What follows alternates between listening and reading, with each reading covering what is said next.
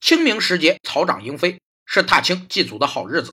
一向禁止机动车驶入的旅游胜地深圳湾公园，在四月三日却堵车了。当天，除了约有三十万游人入园外，还有约一万多辆共享单车被骑进园内。于是乎，游人、共享单车和一些私人单车交织在人行道和自行车道，形成了壮观的拥堵场面。本来提供便利的共享单车，却成了制造混乱的罪魁祸首。在经济学上称其为外部效应。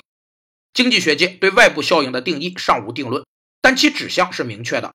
外部效应是指。某些生产或消费对其他团体强征了不可补偿的成本，或给予了无需补偿的收益的情形。